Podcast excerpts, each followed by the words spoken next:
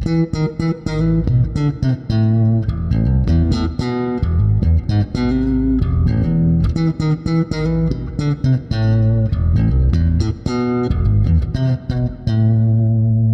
привет! В эфире «Так дела не делаются» подкаст о корпоративной культуре. У нас сегодня очень интересная лично для меня тема. Это найм директоров, найм сотрудников C-Level, как их часто называют. И у меня в гостях Наталья Абрашитова, хантер, который нашел закрыл множество таких вакансий, как я подозреваю. Совладелец кадрового агентства Наталья, а, расскажи, пожалуйста, пару слов о себе, Угу. А, ну, начну с того, что поблагодарю тебя за то, что пригласил сегодня. Тема действительно интересная, увлекательная. Для меня очень близкая, так как я в HR более 15 лет. А, много лет а, являюсь директором по персоналу в различных IT-digital компаниях.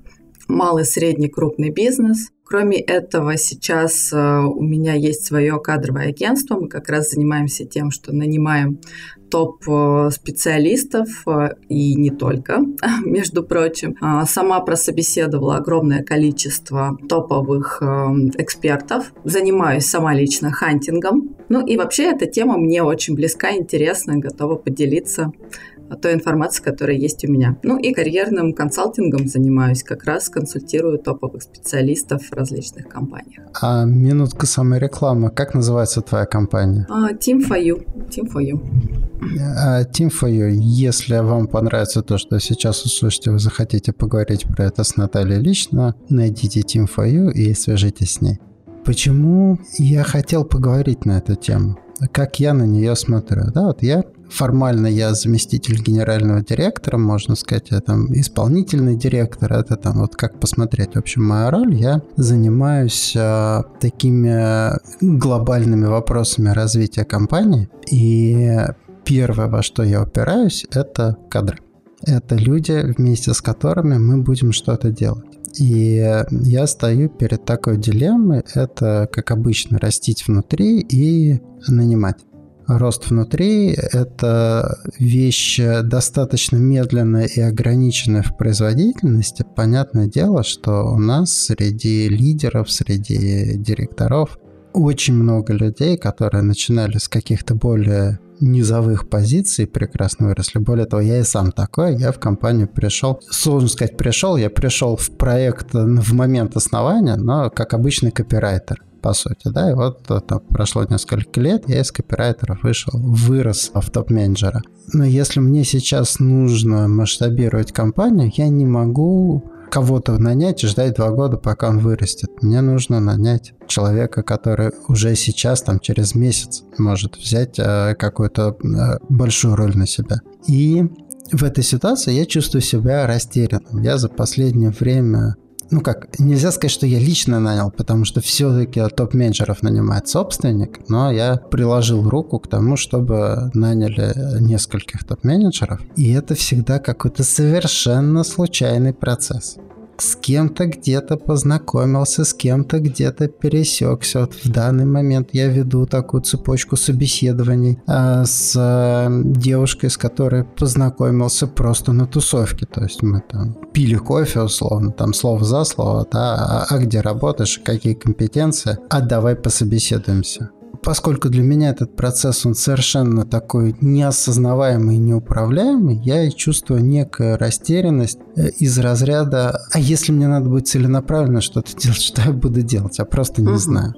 А что ты про это думаешь? Как ты на это смотришь глазами профессионала? Слушай, ну интуитивно ты поступаешь правильно, действительно. Если тебе нужен руководитель, то ты можешь найти его, в принципе, и на тусовке, и на джоб-сайтах, да, и в социальных сетях, и через знакомства. Это достаточно широкий спектр и такое достаточно большое поле для а, реализации твоей идеи. Единственное, прежде чем приступить к поиску такого специалиста, тебе нужно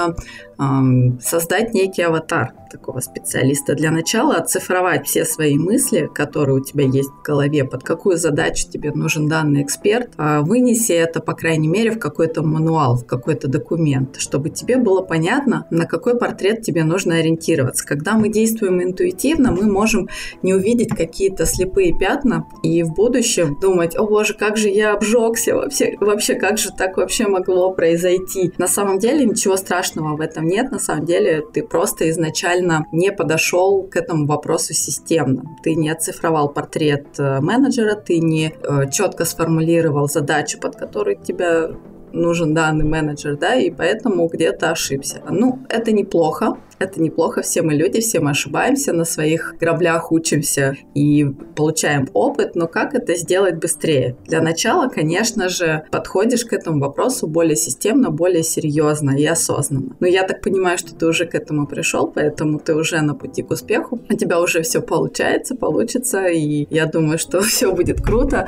Единственное, надо добавить э, пару моментов, вот и все, и все будет отлично. Ну, плюс, если тебе самому сложно это сделать, делать, ты всегда можешь обратиться к, к эксперту, который тебя проконсультирует. Если ты не уверен, допустим, в каналах, привлечения, ты прежде всего подумай, вот э, тебе нужен, допустим, там, директор по маркетингу в определенной сфере, где такие люди могут обитать. К этому вопросу э, можно подойти как к выбору какого-то продукта, либо как к выбору одежды, которую ты носишь. Да? Допустим, ты привык к премиальному бренду. Премиальный бренд, он не будет э, продаваться, грубо говоря, в пятерочке, либо на рынке. Он будет в каком-то дорогом супермаркете продаваться, либо специализированном магазине, жизни. То же самое с людьми. Если тебе нужен определенный типаж человека, надо подумать, где этот человек может находиться, в каких э, локациях, на каких площадках, на какие тусовки он ходит. Ну и, естественно, пойти туда же, либо разместить свою вакансию, либо завязать свое знакомство на определенной площадке, где этот человек может быть. Давай я повторю, как я это услышал Первый пункт – это потратить время на то, чтобы описать э, человека, которого я ищу. Все верно. У меня есть такой собственный прикол, я это называю так. Меня неизменно удивляет, что люди готовы два часа выбирать телефон, но на вопросы жизни и смерти надо получить ответ за 10 секунд, потому что 15 – это слишком долго. Все верно, все верно. Так оно и есть, к сожалению. И э, чтобы уйти от этого когнитивного искажения, буквально там сесть и потратить час, я обычно это замеряю просто в физическом времени, да, потратить время конкретное, большое на то, чтобы подумать, дать себе время подумать, и какой человек мне нужен, что он должен уметь, что он должен делать, э, с кем он должен общаться и как должен общаться. Такой там идеал нарисовать свой, да? Конечно, конечно. Все верно. Второй принцип – это ловим рыбу там, где она водится. То есть где такой человек находится, сходить туда, где он находится. Да, да, потому что, знаешь, очень часто прихожу в компании, жалуются, мы не можем найти такого-то эксперта. Я говорю, а где вы его ищете? Ну вот мы там на известном а, джоб-сайте разместили вакансию, да, и ждем, когда он сам приплывет. Первая ошибка – ждем, да, здорово, что вы разместили вакансию, но охота на самые лучшие кадры всегда происходит переходит э, в холодную и активным поиском. То, что вы везде разместили вакансию, здорово. Такой человек потенциально, если он вышел на рынок, он увидит вашу вакансию. Если она здорово, круто описана и попадает в его ценности, он, возможно, сам напишет. Но это маловероятно. Чаще всего такого человека надо ловить самостоятельно, выходить на него самостоятельно э, теми или иными путями. Вторая вещь, с которой я столкнулся, это у каждого топ-менеджера есть свой стиль. Да, это так назовем. То есть есть некие его представления о том, как надо работать, есть опыт работы в компании, который э, он неизбежно будет привносить в свою работу, да, то есть вряд ли он придет и скажет, ага, я разобрался в том, как вы работаете, я сам стану таким. Нет, это будет некая такая э, конвергенция, объединение его предыдущего опыта и текущей культуры.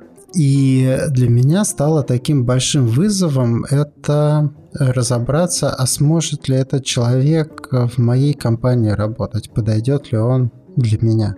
Я нашел такой бытовой способ, как с этим справляться. Это просто садиться и говорить, а там обсуждать с ним разные сценарии, разные ситуации. А если так, а если так, а если так. Но это вот чисто и из моей логики, да, давай в уме проиграем, как ты будешь работать в нашей компании. Есть ли здесь что-то более конструктивное, может быть, более там понятное? Или наоборот, я все делаю правильно? Как ты думаешь? Опять же, глазами эксперта. Угу. Ну, во-первых, то, что ты делаешь, это очень здорово. Это называется кейс-интервью либо проективное интервью, оно на самом деле дает очень хороший результат при собеседованиях. Потому что, во-первых, когда человек отвечает на эти вопросы, он так или иначе все это из своего собственного опыта достает, да, либо когда он отвечает на проективные вопросы, он так или иначе все равно говорит о себе.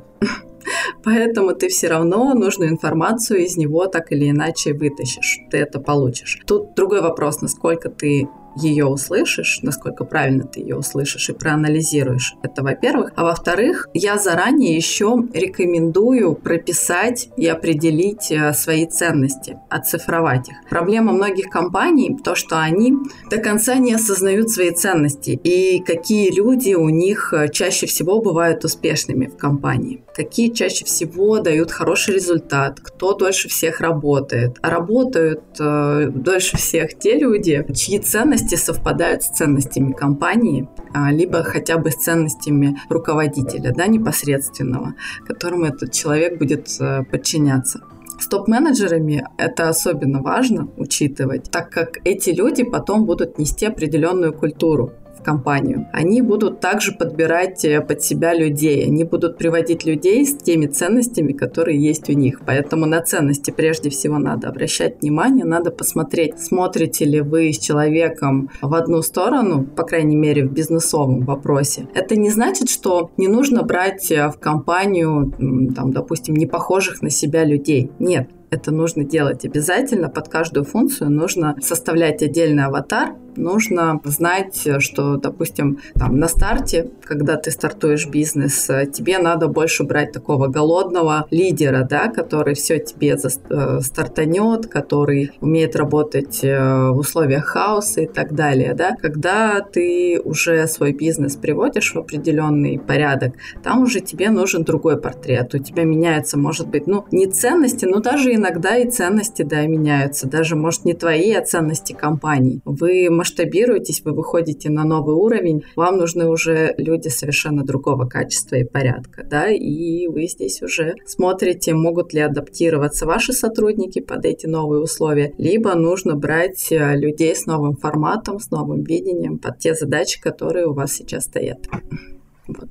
Знаешь, я сейчас услышал несколько таких вещей, э, которые у меня начали раскрываться. Первое, наверное, для меня стало таким ключевой фразой, это какие люди в вашей компании успешны. Угу. Я сейчас посмотрел, действительно, никогда не смотрел на это так, я посмотрел на самых успешных моих коллег, и понял, что есть декларируемые ценности и есть реальные ценности да, в компании. Там, как бы мы ни старались, они все равно будут отличаться. И э, есть, э, например, какие-то вещи, которые э, сложно даже ценностями назвать, ну, формально там упаковать, хотя на самом деле это они есть. Например, в нашей компании есть такая ценность, как финансовая самостоятельность. То есть человек, который способен сам управлять э, финансами своей команды, понимать, э, как формируется доходная часть, расходная часть, он у нас будет успешен. Человек, который отстраивается от денег, говорит, пусть этим занимается кто-то другой, он, в общем, не может себя найти в нашей компании. Э, это культура самоорганизации, которая требует от каждого, в общем, понимать про это. Можно ли назвать финансовую самостоятельность ценностью? Вот так вот, чтобы я заранее ценности компании, я бы точно это не включил. Но сейчас я понимаю, что я точно буду про это спрашивать на собеседованиях, на встречах, потому что реально это так. Реально люди, обладающие этой чертой или этим навыком, они в компании успешны, они обладающие, они успешны. Получается, что это различительный инструмент. Он помогает мне увидеть потенциально классных кандидатов. Да, да, ты абсолютно прав в этом вопросе. Я так врываюсь, чтобы тебя поддержать. Угу. Но и немного хочу тебя предостеречь. Есть такая вещь, называется ошибка выжившего. Угу. Всегда анализируй не только успешных людей и успешные кейсы своей компании. Смотри, какие люди, которые изначально были очень сильными и классными в других компаниях, почему они не прижились и не выжили у тебя в компании, в чем была их ошибка, либо в чем была их сложность. Вот когда ты проанализируешь и плюсы, и минусы, то есть и сильные стороны да, своих лидеров, и слабые стороны и, э, своих лидеров, и сильные и слабые стороны людей, которые потенциально были сильными, но не смогли реализоваться в твоей компании, тогда вот ты учтешь все моменты и сможешь в будущем ненужные портреты отсекать, либо сможешь эти риски так или иначе нивелировать. Потому что пока мы это не анализируем и не видим, для нас это слепое пятно. Пришел классный, крутой человек, которого мы купили задорого, да, из классной компании, где он был супер-мега-звезда, а у нас он не светит. Почему? Мы тратим на него деньги, грубо говоря, и время, да, и но в итоге не получаем того профита, который нам был нужен. И мы не понимаем, почему. А все просто, потому что мы не соблюли определенные условия, которые нужны были для раскрытия этого человека. Если в нашей компании этих условий нет и потенциально не будет, то нам эти люди не подходят. То есть важно не только анализировать людей, их э, плюсы, минусы, их историю успеха. Важно также анализировать их среду раскрытия, корпоративную mm-hmm. культуру. Вот мы плавно подходим к нашему вопросу любимому про корпоративную культуру, да? В какой среде он рос, в какой среде он был успешен, и насколько эта среда близка к нашей. Если она близка, и он попадает плюс-минус там, ну, в другую, но приближенную к той среде, где он был успешен, то он может э, это повторить. Тут еще будет, кстати, зависеть от эм, его адаптивности. Чем выше адаптивность человека, тем он а, потенциально успешнее может быть э, и в других средах, да, в других корпоративных культурах. Но этот момент очень тонкий, не всегда его можно отследить. Лучше брать человека потенциально прибли... из приближенной к тебе корпоративной культуре. Тогда шанс на успех будет гораздо выше. Здесь э, для меня звучит очень э, интересный момент. Да, анализ тех, у кого не получилось, а почему не получилось, это действительно там для меня свежая мысль. Я знаю, что такое ошибка выжившего. Надеюсь, что это сейчас такой common sense, все знают, что это такое, хотелось бы верить. Но я не прикладывал этот инструмент к этой ситуации, действительно, да. А что делает неэффективными тех людей, кто оказался у нас неэффективным? Мы в компании говорим, что нету плохих людей, есть люди не на своем месте. Все верно. И вопрос такой, почему эти люди оказались в нашей компании не на своем месте, да, и как нам это предусмотреть. А вторая часть этого вопроса это какие у человека там э, стоят задачи, куда мы его вообще зовем, да, вот а это как раз у меня тема проработана. И я использую два таких а, интересных фреймворка, которые мне очень помогают, а буквально там задаю вопросы про это. А первый — это спиральная динамика. Я искренне надеюсь, что наши слушатели или знают, что это такое, или посмотрят. Лучше расскажи, многие могут не знать. Вкратце сделай ликбез небольшой. Постараюсь уложиться в три минуты. У человека и у любого процесса, у любой компании есть несколько этапов. Первый этап – физическое выживание, бежевый уровень, что мы находимся в безопасности. Мы сыты, мы в доме, мы одеты, мы здоровы. Нас продувает кондиционер, да, нам не угрожает э, болезнь, там, смерть или еще что-то. Второй уровень, фиолетовый уровень, это семья. Мы являемся частью какой-то группы людей. Я не одинок, я часть группы. А, очень формальной группы, очень в широком смысле. Третий уровень – достигаторство. Я могу что-то сделать. Я могу чего-то добиться. Четвертый уровень. Достигаторство красный уровень, когда говорят про красных директоров, обычно имеют в виду вот как раз таких ребят. Я могу добиться. Следующий синий уровень – уровень э, структуры. Я могу свой успех превратить в систему, чек-листы, в правила и тиражировать его. Уже не я могу добиться, а люди, которых я нанимаю, действуя по инструкциям, которые я написал, могут воспроизводить результат, который я задумал. Следующий уровень – уровень предпринимательства оранжевый уровень. Когда человек говорит, у меня есть идея, я что-то такое в этом мире вижу, что помогает мне а, буквально вытаскивать возможности из воздуха. То есть это, если красный уровень это был «я могу сделать», то здесь я могу увидеть, я могу вот рассмотреть какую-то уникальную возможность, которую другие не заметили. Угу. Следующий уровень «зеленый». У меня есть команда, самоорганизованная команда, которая может самостоятельно работать, находить новые возможности да, и адаптироваться самостоятельно к миру. Следующий уровень желтый – это я могу это буквально ну, про последний уровень мне тяжело говорить, потому что я их там, наверное, может, если и щупал, то только краями. По сути, это уровень магии. Я могу предложить или сказать что-то такое, что меняет мир. То есть, по сути, уже я начинаю формировать мир. Не вижу возможности, а создаю возможность. И последний уровень, э, уровень бирюзовый, про который так много говорят, это алхимия, это сетевая структура людей, которые меняют мир. То есть, если посмотреть на какую-нибудь тусовку предпринимателей, которые друг друга поддерживают, вот буквально, которые формируют мир, какая-нибудь условно силиконовая долина или кремниевая долина, прошу прощения, коллеги, в пылу. И я знаю несколько таких тусовок российских предпринимателей, да, где э, никто ни от кого не зависит, но все вместе создают тот мир, в котором мы сейчас живем, по крайней мере, в каких-то аспектах. И важно понимать, на каком уровне находится наша компания и на каком уровне находится человек, которого мы нанимаем.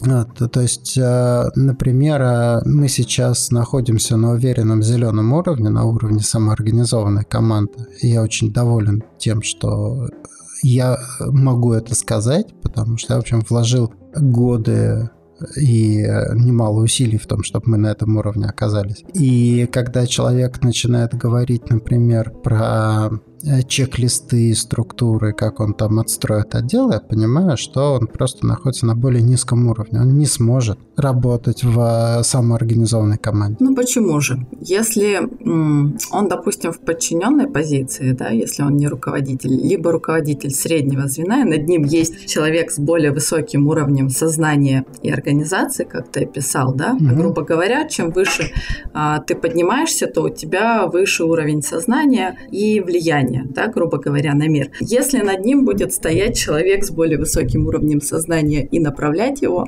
растить, то почему бы и нет? В компании не, мог, не может работать эм, большое количество людей ага, с тем уровнем сознания, который ты сейчас описал. Ну, потенциально может, но, допустим, исполнительные да, позиции и там все, что ниже. Если люди там находятся на таком уровне сознания, то это странно, как минимум. А во многих компаниях люди растут, как ты говоришь, с более низких позиций. И они когда-то были на другом уровне сознания. Э, с топ-менеджерами, если он, допустим, среднего звена, он тоже может быть э, на уровне чуть ниже, чем нужно тебе. Тут вопрос, опять же, под какую функцию ты его берешь. Если тебе нужно именно выстроить процессы так, как ты видишь, да, и так как надо тебе, а ты видишь, что именно таким образом это будет работать, ты уже это проверил, эту гипотезу, и это круто, то потенциально, ну, это имеет место быть. Знаешь, а если ты все-таки, да, да. Э, это вот как раз очень интересный вопрос практики. У меня был период, когда я вот э, тоже думал, что это будет выглядеть так. На самом деле я увидел следующую вещь. Когда мы пришли вот на этот зеленый уровень, на уровень самоорганизации, оказалось, что нет нету каких-то процессов, которые я каким-то образом должен выстроить.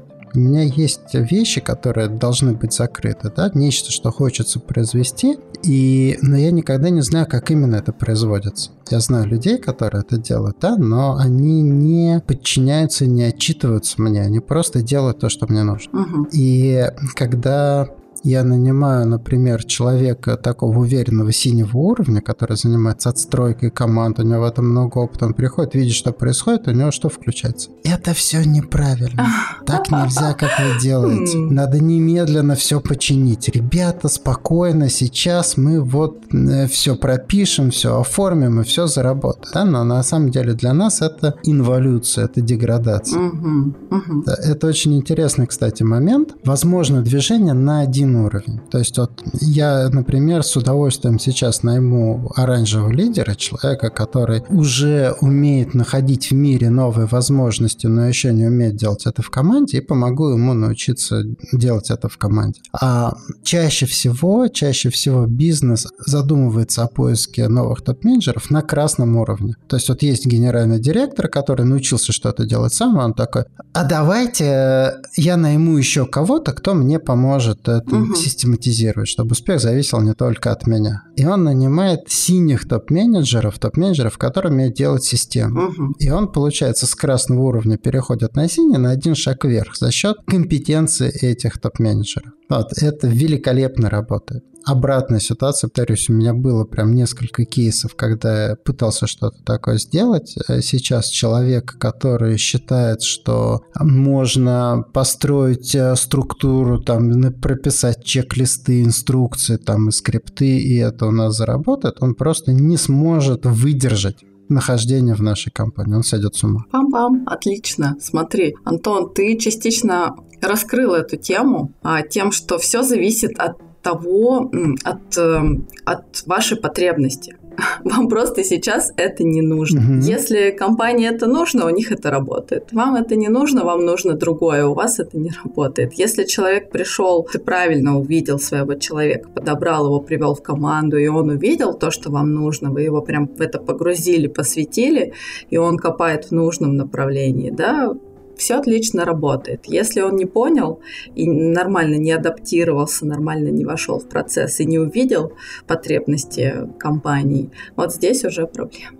Слушай, кстати, хороший поинт, потому что я свой личный опыт рассказываю как некую там, да, устройство мира. На самом деле нет, это просто мой личный опыт, который, в общем, очень сильно завязан на то, где мы находимся. Угу. И э, в какой среде, в какой ситуации. И я вполне допускаю, что через какое-то время я такой, блин, а вот нам сейчас нужно где-то отстроить синий процесс. И я прям сейчас задался вопросом, как это может выглядеть. Я понял, что я бы просто предложил э, параллельную компанию открыть.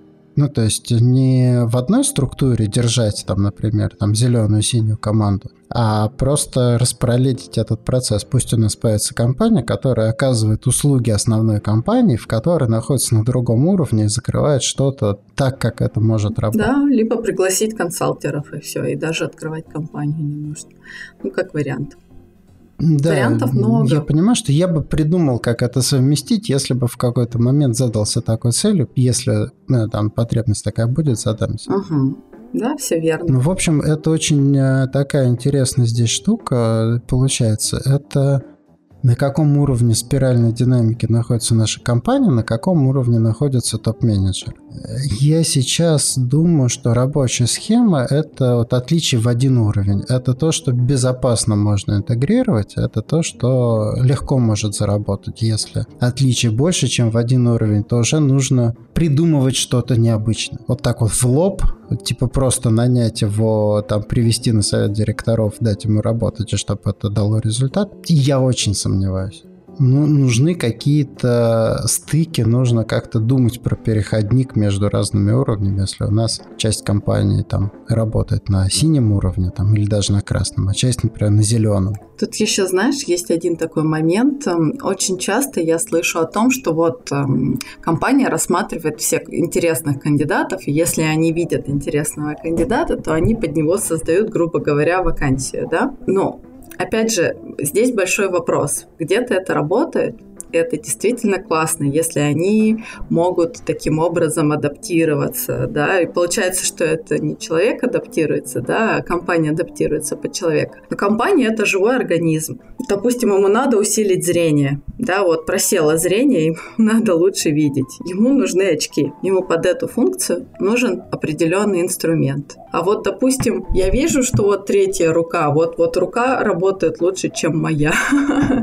Зачем мне третья рука? да, либо, допустим, какая-то функция, которая моей компании еще не нужна, либо мы еще не созрели. Конечно, можно работать на перспективу, если ты можешь э, это увидеть и построить стратегию, увидеть, ага, в перспективе нам этот человек может понадобиться. Но опять же, тут большой вопрос. Тут большой вопрос, понадобится ли он получается, ты ресурсы компании тратишь на этого человека. Поэтому я думаю, что важно посмотреть на стратегию, на цель своей компании, куда ты планируешь идти в там, горизонте год, два, три. Тут зависит от горизонта планирования компании, какие у тебя есть мечты, цели, куда ты стремишься, какая у тебя корпоративная культура, карта, политика. И уже исходя из этого найти людей, которые тебе помогут э, своих целей достичь и прийти компании туда, куда нужно. По крайней мере, ну да, я к этому склоняюсь. Давай я сформулирую то, что я услышал от тебя, так как я это услышал, да? Для меня это прозвучало, как топ-менеджеров не нанимают на вырост.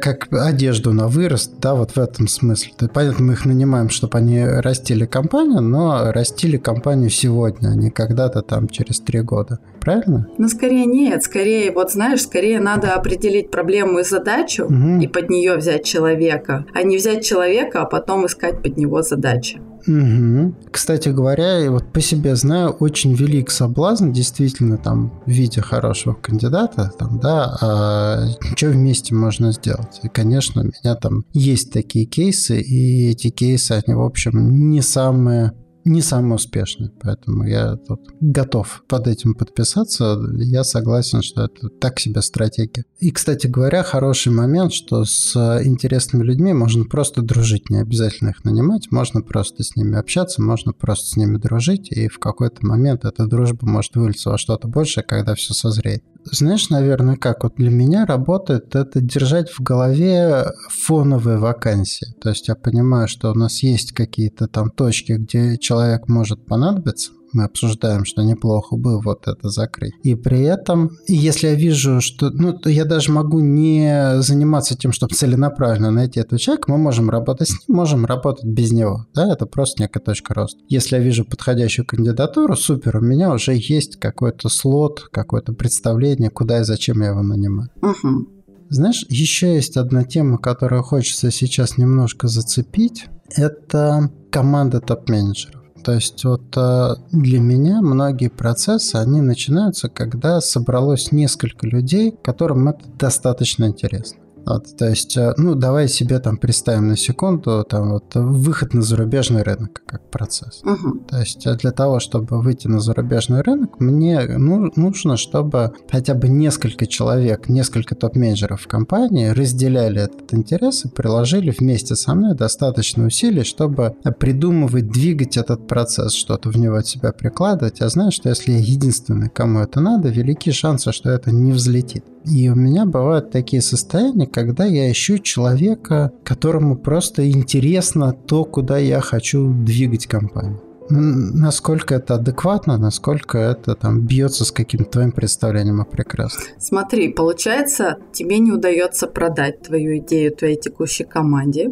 Поэтому ты ищешь э, сторонника со стороны. Да. То есть, э, может быть, вопрос стоит предъявить э, к себе, зачем ты, во-первых, ну, во-первых, как ты выстраиваешь коммуникацию со своей командой, какие инструменты воздействия ты используешь и инструменты убеждения. Возможно, стоит просто качнуть свои инструменты воздействия на свою команду и посмотреть с другой стороны, как ты еще можешь для них преподнести свою идею так, чтобы они загорелись. Возможно, у них другие мотиваторы, а ты на них э, действуешь э, таким образом, что их это не зажигает. Вот и все. Возможно, ты где-то перерос, а они еще не доросли. И поэтому они тебя не поддерживают, не видят и не могут понять. Тут тоже тогда нужно спуститься в объяснении на уровень ниже, да, и объяснить им на их уровне, показать им их выгоды, что им это даст. Ну и собственник компании, а, выше топ-менеджер, менеджмент обычно мотивирует э, высокая ответственность, развитие, задачи, масштаб. У них внутренняя мотивация, а у наемников наемных сотрудников, даже если они давно в компании, даже если они с тобой прям выросли, ты считаешь, что они прям вот твоя семья, семья, и у них даже есть доли, у них все равно мотиватор другой. У них мотиватор другой, а, они не настолько идейные, как ты. Их более приземленные материальные какие-то вещи мотивируют. Ну, даже вот я грубо сказала, не всегда приземленные материальные. Допустим, кого-то мотивируют амбиции, кого-то свобода действий, да, кому-то нужна нужна реализация, но определенная реализация. То есть это слово общее, но вот для него какой-то один момент очень важен. Да? Важно там обеспечить э, безопасность, либо важно достичь определенного статуса, определенной крутизны, да? Э, морального удовлетворения определенного и так далее, и так далее. То есть тут тоже надо вот с этими моментами разобраться. И, возможно, каждому из них подобрать определенный ключик. Если ты не можешь продать сразу толпе людей, информацию, то есть определенный принцип, который идет еще из Древнего Рима, да, разделяй властвуй, попробуй э, продать свою идею отдельным топ-менеджерам, найти единомышленников среди них, но остальная толпа, точнее оставшиеся э, люди, они просто вынуждены будут идти с вами и обратиться в вашу веру, либо они выпадут из этого процесса. Ну, грубо говоря, так. Знаешь, вот ты сейчас, когда говорила, я в себя заглянул и понял, что действительно мне в какой-то момент становится лень свою идею декомпозировать. Мне хочется увидеть э, человека, который воспримет ее в целом там на каком-то верхнем уровне, которому не надо будет там объяснять, а что лично он выиграет от этого процесса, ну, он сам скажет, ага, я вижу, я сам там это пойму. И это просто некая моя лень, э, нежелание тратить на это дополнительные силы. И даже более того, может какая-то такая позиция, типа, ну это же крутая, гениальная идея, да, зачем мне ее расписывать, неужели вы ее гениальности не видите? И, по сути, вместо того, чтобы работать над собой, я действительно ищу какого-то спасителя со стороны, человека, который воспримет это вот так и еще и валидирует меня, что действительно, да, там, крутая идея, там, я с тобой. Поэтому здорово, что вместо того, чтобы нанимать э, под это топ-менеджера, можно просто сходить к коучу и разобраться с собой. Спасибо большое за эту рекомендацию. Так я на это не смотрел, и для меня вот этот появился еще один такой пункт, который я сегодняшней встрече вынесу, это чего я хочу добиться. Я вижу какую-то вот ясную вещь, э, куда мне нужен человек, чтобы он что-то сделал, или мне нужен человек, условно собеседник, который э, мою какую-то проблему решит гипотетически, да, то есть я ищу, ищу компетенции, время, силы, энергию, или я ищу там психотерапевта для себя. Наверное, последний случай вряд ли сработает. Но тут и так, и так можно на самом деле. Тут зависит от того, какой путь ты сам выберешь. Я понял, что из-за конфликта между формальными деклари... и реальными потребностями, из-за того, что я декларирую, из-за того, что я действительно хочу получить, э, нету какого-то позитивного сценария. Если этот человек начнет работать топ-менеджером вместо того, чтобы работать моим психотерапевтом, я буду разочарован в том, что он не оказывает мне ту поддержку, ради которой я его искал. А если он будет работать моим психотерапевтом и не будет работать топ-менеджером, я буду разочарован в том, что человек с зарплатой и должностными обязанностями топ-менеджера оказался вдруг моим психотерапевтом, да? Поэтому из этой ситуации нет хорошего выхода. Можно просто нанять психотерапевта в компанию или, если потребуется, да, или сходить к нему там, да, там, на почасовке, да, коуча, кого угодно. Вот. А топ-менеджеров нанимать уже действительно под те задачи, которые у нас сейчас не закрыты. Да, это отличная идея. Единственное, видишь, мы часто смешиваем роли и часто переносим личное в работу. Это неизбежно. Это неизбежно. Тут самое важное не заиграться и вовремя остановиться. Иначе, как ты сказал, можно разочароваться, а человек, которого ты нанял, он и не поймет, из-за чего ты разочарован и почему ты им недоволен. Потому что вроде бы он все делает так, как ты хочешь, да, потенциально, либо под ту задачу. Точнее, вот ты озвучил ему определенные вещи на собеседовании. Как часто бывает, что на собеседовании мы, конечно же, в самых лучших э, цветах э, рассказываем а, специалистам, как прекрасно у нас в компании работает, рассказываем про светлое будущее и так далее, и так далее. Мы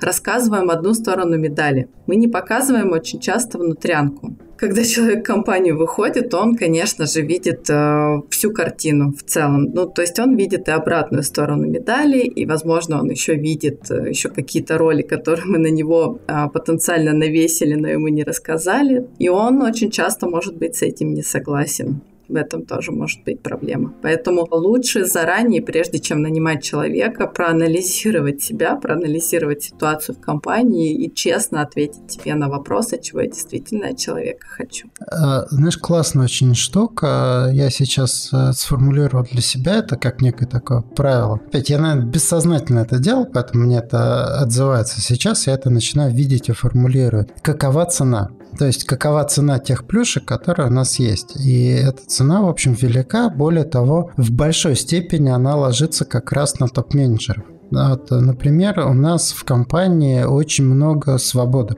И люди ультраэффективны. Какова цена? Топ-менеджер не может приказать сотрудникам что-то сделать. Нет инструмента, как заставлять людей, потому что заставлялки в компании нет есть там правило безусловного отказа, ты приходишь сотрудник и сделай отчет, он говорит, не буду. Ну все, он, он не будет делать, придумай что-то еще с этим. Вот. И для человека, который привык, например, э, э, к тому, что он просто там накидал задачи, эти задачи сделаны, да, конечно, это невыносимо. Он такой, свобода, здорово, я вот хочу свободы, я вот хочу сам, чтобы никто мне ничего не приказывал, я там сам выбирал, у меня столько там компетенции, экспертизы. Оказывается, в среде, где его подчиненные точно такие же, они хотят той же самой свободы, точно такой же там и реализовать свою компетенцию, экспертизу. Как это? Я на это не подписывался. Это прям может быть травма. Поэтому, да, рассказать оборотную сторону, чем мы платим за это. Или там э, например, там обратной э, ситуации, если компания очень структурирована, люди работают по инструкции. Поменяя инструкцию, люди будут работать э, по-другому. Чем за это платим? Без инструкции они не работают. Ты забыл отдать команду, ничего не сделано. Никто не почесался, никто не подумал, как лучше сделать. Могу копать, могу не копать, говорит сотрудник. Команды копать не было, я не копал. Какие еще ко мне вопросы? И он а, абсолютно прав. Это местная культура, тут именно так это и работает. Нельзя там, например, иметь э, сотрудника, который который находится в такой суперпозиции, который одновременно инициативный, энергичный и исполнительный, там, да, которые там все команды, приказы, инструкции выполняют. Это несочетаемые конфликтующие вещи. Вы уже определитесь, кто вам нужен. Классные слова. Это точно, я с тобой согласна, Антон. Я тоже с этим сталкиваюсь в разных компаниях. То, что мы от людей порой требуем, ну, противоположных вещей. И не понимаем, почему это не работает.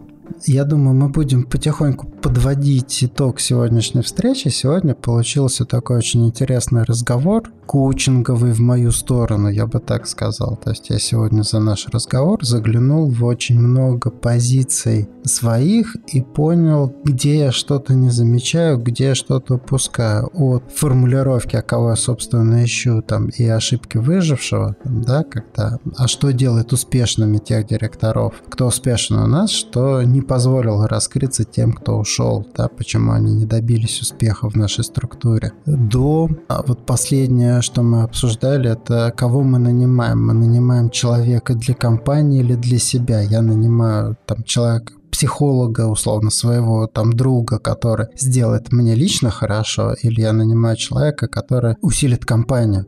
Причем он может быть и дискомфортен для меня лично, но нужен компании там сейчас. Вот. И неплохо бы определиться на старте, там, да, для себя или для компании я сейчас ищу человека, и если для себя искать психолога и коуча, там, да, там, надомник, собутыльник, да, а если я ищу для компании, то искать уже топ-менеджера и не ожидать от него. Вот. Я буду переслушивать нашу встречу, я думаю, что этот разговор еще с разных сторон для меня раскроется.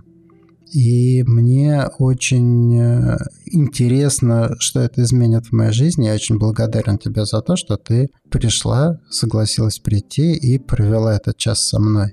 А что ты уносишь отсюда? Антон, спасибо тебе большое. На самом деле мы взаимно обогатились. Про спиральную динамику и систему управления это было очень здорово. Классный ликбез. И я думаю, что для многих слушателей это тоже будет новая интересная информация. Очень интересно послушать э, про то, как работается в бирюзовой, в зеленой среде, потому что многие компании, особенно в России, об этом мечтают, но все ли морально к этому готовы? здесь большой вопрос. И чем мы за это платим? Вот мы очень здорово с тобой на эту тему порассуждали. Для меня тоже много информации было новой, интересной. Я думаю, что сегодняшняя встреча была в обе стороны полезной. Спасибо тебе огромное, спасибо, что пригласил.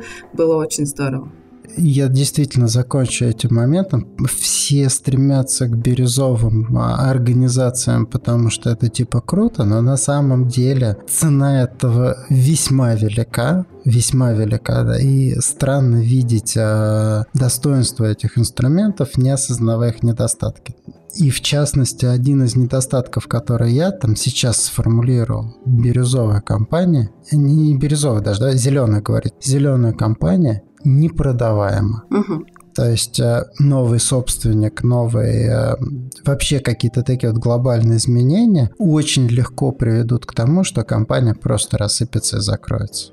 И продажа э, зеленой компании – это как, э, не знаю, там, передача жены другому мужчине. Гипотетически. Интересная аналогия. Гипотетически может происходить этот процесс, да, но он настолько трудный, неочевидный и ручной, что, да, там, это не как продажа машины, это как Согласна. Интересно. Да, поэтому подумайте, действительно ли вам интересно в это идти. И в России есть достаточное количество зеленых организаций. Поговорите с а, топ-менеджерами этой организации, хотя бы со мной, какова цена, перед тем, как начинать это строить. Поддерживаю. Спасибо большое, Наталья. И если, коллеги, вы хотите поговорить отдельно с Натальей про найм сотрудников, то обязательно связывайтесь с ней. Контакты мы оставим под этим подкастом. Если вам понравилось, подписывайтесь. Если не хотите, не подписывайтесь. Я доверяю, что вы